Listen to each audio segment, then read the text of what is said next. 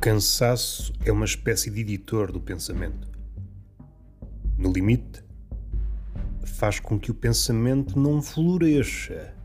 Aquele pensamento cheio de recantos, de ramificações, imparável, transbordante, que diz uma coisa e o seu avesso e deixa sempre algo por dizer. No que diz respeito a esse desdobrar, essa consciência expandida, o cansaço é uma espécie de cárcere que nos impede de nos aventurarmos. A miúdo não tomamos consciência da esparrela. O cansaço torna-nos menos humanos. Para citar uma ideia da filósofa, a autora do Condição Humana, a faculdade mais importante no ser humano é o começo, a possibilidade de começar. O começo está ligado ao pensamento e estas duas coisas estão ligadas, inesperadamente ou não, à liberdade. Sem a possibilidade de começo, não há liberdade.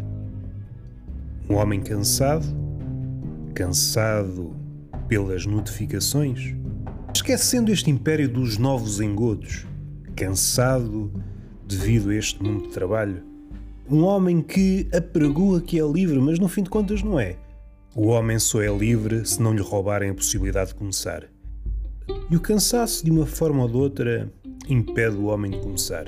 Um homem extremamente cansado, esta sociedade cansada, está impedida, está impedida de começar.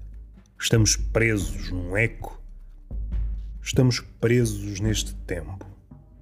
O salto para a sociedade é demasiado ousado. Estava a falar apenas do meu caso. O cansaço faz com que tenha, não é cautela, não tenho sequer energia para pensar. Torno-me uma marioneta. Uma espécie de marioneta trabalhada pelo eco. Este é o perigo do cansaço. Até ao próximo apiadeiro.